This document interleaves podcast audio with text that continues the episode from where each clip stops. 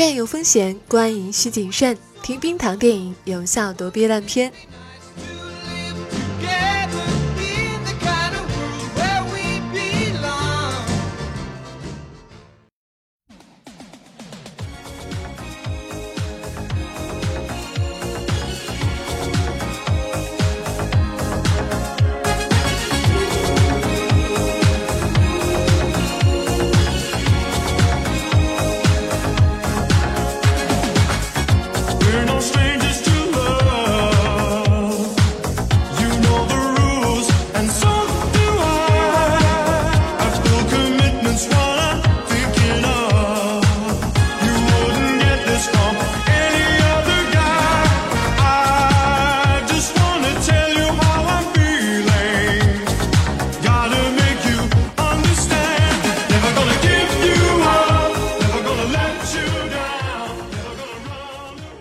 嗨，你好，这里是冰糖电影，我是冰糖。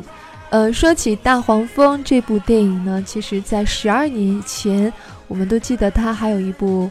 呃同样主题的电影上映的，嗯，那是旧系列的变形金刚的第一部，也是变形金刚第一次真人化出现在电影屏幕上。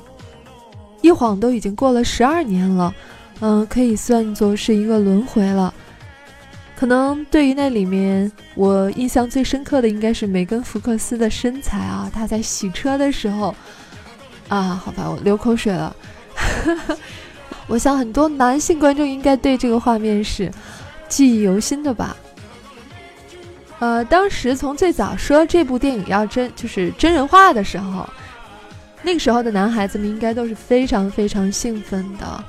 嗯，因为后来我和我们节目最早的一位后期，啊，他的昵称就叫“自由的霸天虎”，可见他有多么喜欢这个系列啊！当时他对我说了这样一句话：“哪个男孩小的时候自己没有偷偷在操场上变过形呢？”就充分说明了变形金刚这个 IP 当时是有多么的脍炙人口吧。据说在筹备的过程当中，斯皮尔伯格曾经建议过爆炸贝说。嗯，你只要拍一个男孩与他的第一辆车的故事就好了。然后后来电影确实是如此呈现的，也取得了非常大的成功。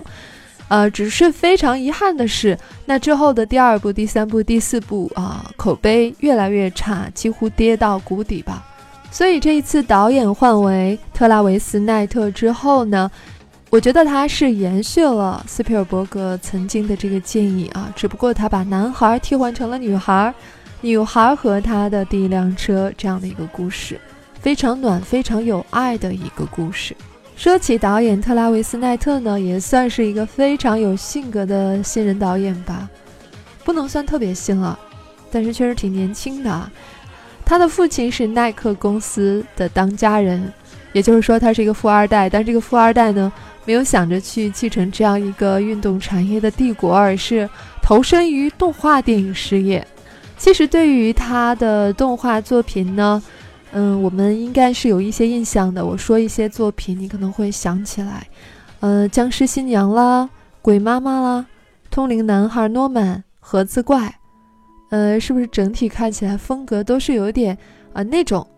这些电影当中呢，他还是主要是负责美术设计啊，还有制片啊这些。然后指导的电影呢，是我非常喜欢的一部叫做《魔弦传说》的这部定格动画呢，当初也是获得了很多专业人士的好评。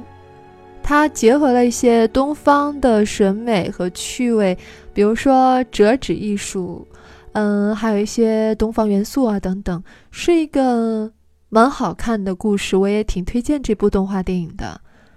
那这一次，呃，当他成为了大黄蜂的导演之后呢，他把自己在动画电影的经验，以及借鉴了一些青春电影的经典元素，把二者相结合呢，嫁接进嗯大黄蜂这个故事当中，效果还是有口皆碑的。嗯，现在片子的 IMDB 的评分呢是七点三分，啊，终于说。是让大家在那个前面爆炸被最后一部变形金刚作品的那个谷底，啊，好像又看到了一点希望。我想可能会有很多人因为这一部大黄蜂而对后面的新的变形金刚的系列充满期待吧。我个人还是挺推荐大家可以去看一下这部电影的，它是一个蛮成功的商业片，然后也温暖动人，大概是这种。这部片子呢，这次选择的时代背景是八十年代，呃，我们可以看到大黄蜂又采用了那个经典造型，就是甲壳虫的造型，非常软萌，那种复古的流线啊，包括主角们他们的衣着啊，都是那种。啊，还有音乐，都是那种八十年代的感觉。既然说是女孩和第一辆车的故事，那么百分之五十的重心呢，应该在这个女孩身上。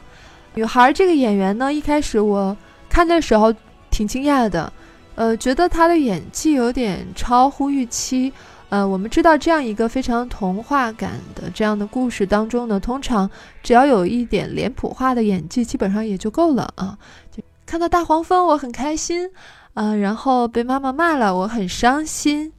一般就是这个层次的演技也算够了。可是呢，这个女孩就是让我挺惊讶的。比如说，她坐进大黄蜂车里，第一次进去的时候啊，她环顾这个车里面的环境，然后看那个观后镜啊，她那个眼睛当中的表演是层次的。呃，我就觉得，呃，不太认识这个演员，但是觉得她的演技好。就去看了一下，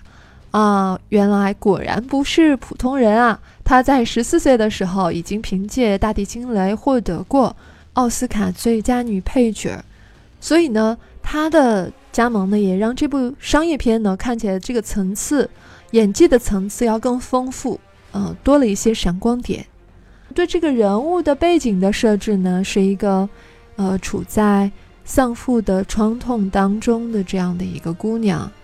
他热爱的一切东西，比如修车，嗯，比如说跳水，都是和去世的父亲有着千丝万缕的联系。所以父亲走后呢，当他一个人独自面对这些曾经热爱的东西的时候，他心里面有很多纠结的情绪。他想修好爸爸的车，但是没有钱。然后呢，母亲也不支持。说起来呢，他觉得母亲已经找到了父亲的替代品啊，他有了继父，呃，继父和母亲有。有了孩子，然后就是他的小弟弟，他慢慢感觉到好像无法融入这个家庭，远远的看着三口人在一起看电影啊，在看电视啊，在客厅里，他感觉到自己是一个多余的人，所以慢慢的越来越封闭。在电影之初是这样的一个设定，那么大黄蜂又是什么样的呢？我一直觉得大黄蜂就一直是变形金刚啊。汽车人当中特别特殊的一个角色，比较像是擎天柱的卫兵或者是先锋之类这样的一个角色。然后和人类的这边呢，他可以说是汽车人当中和人类关系最为友好的一位，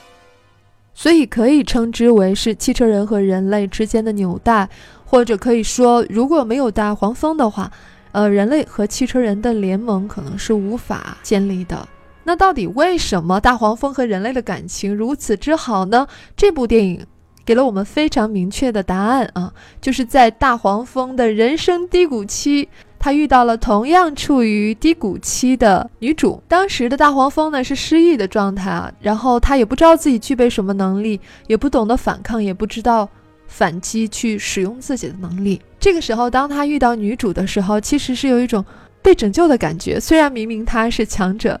这就是一个比较有趣的设计，这种手法呢，其实，呃，细说起来的话，还是非常似曾相识的，并不是特别新鲜的。呃，比如说，我记得，嗯，香港黄金期的那个赌神系列的电影当中，曾经有一部就是赌神失忆了，然后流落街头，然后遇到了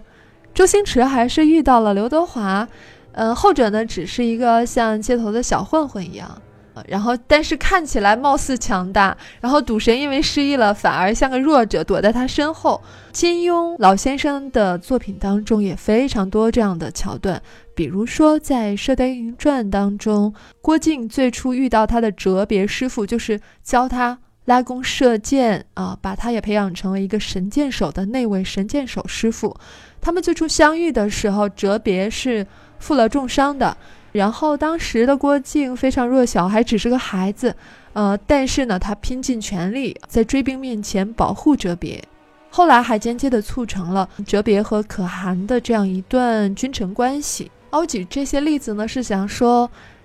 这种经典桥段成为经典，一定是有原因的，它就是非常能打动人。比如说，像在大黄蜂这个故事里面，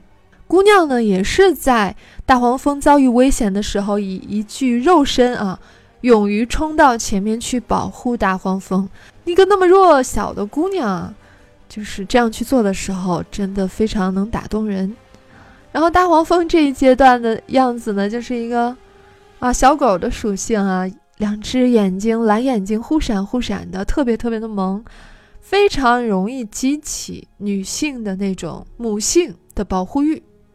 然后两个人初始的相识呢，就是互相陪伴。互相的帮助，互相去治愈对方，然后促进对方的成长。两个人都因为这一段友情而变得更加的强大，克服了自己最大的心理障碍，或者是失忆的这个状况。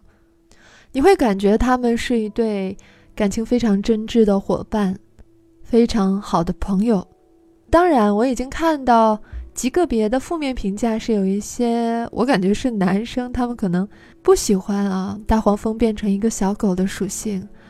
觉得还不如像爆炸贝那样一路炸过去的狂轰乱炸的那种动作戏来的过瘾，好吧？但是我觉得是 OK 的啊，嗯，看你喜欢什么吧。我觉得没有文戏的动作片还是没有灵魂的。然后说到这里呢，总之就一句话，推荐大家可以去电影里。可以去电影院里面看，它真的是个非常好的商业片，然后也挺暖、挺治愈的，结局也非常的好。唯一的瑕疵就是我觉得结尾的时候有点画蛇添足，还是说狗尾续貂？就是结尾在那个桥上面是金门大桥吧，我忘了。嗯，那个大黄蜂变了一个崭新的、更酷的造型，变成一个跑车，然后开上桥，跟在一辆。那个大卡车的后面，一看那个车就是擎天柱嘛，只是没有变形现身而已。然后两个车并驾齐驱在那个桥上面开着，那种感觉其实已经非常好了，却偏偏要在结尾的时候加一场戏啊！半夜三更啊，两个人树林里面看着星空啊，然后又掉下来七个大火球啊，应该是来了七个同伴，七个骑车人，首领擎天柱。对大黄蜂说了一些语重心长的话，就感觉这擎天柱的出场还不如大黄蜂的出场有戏呢，就是太平淡了，然后非常没有层次，然后非常老套。嗯，我觉得这个部分应该可以剪下去。为什么我们国内不把这部分剪下去上映呢？会觉得那个结尾会好很多。本期编辑鼻音糖，然后最后。在节目结尾向大家求助一个问题，因为我没有百分百完全了解变形金刚的这个系列的原型的故事，但是我心里一直有一个疑惑，就是，嗯，你看，嗯，霸天虎也好啊，然后机器人也好，然后汽车人也好，他们都是以一种地球上存在的，呃，机械体的形式出现的，比如说汽车。比如说飞机、坦克，或者是别的什么，甚至还有机械狗。可是他们的星球原本是没有碳基生命的，也没有人类，他们也没有见过人类。那他们到底为什么要按照地球上存在的机器也好，或者是生物也好来塑造自己的外形呢？我一直百思不得其解。也许是我漏看了某一些设定。总之呢，期待你在我们节目的下方留言给。冰糖解惑一下，那今天的节目就到这里，一定不要忘记关注我们的微信公号“冰糖电影”，那里面还有枕边风或者是一些关于外语的节目。那今天节目就到这里，我们下期再见吧，拜拜。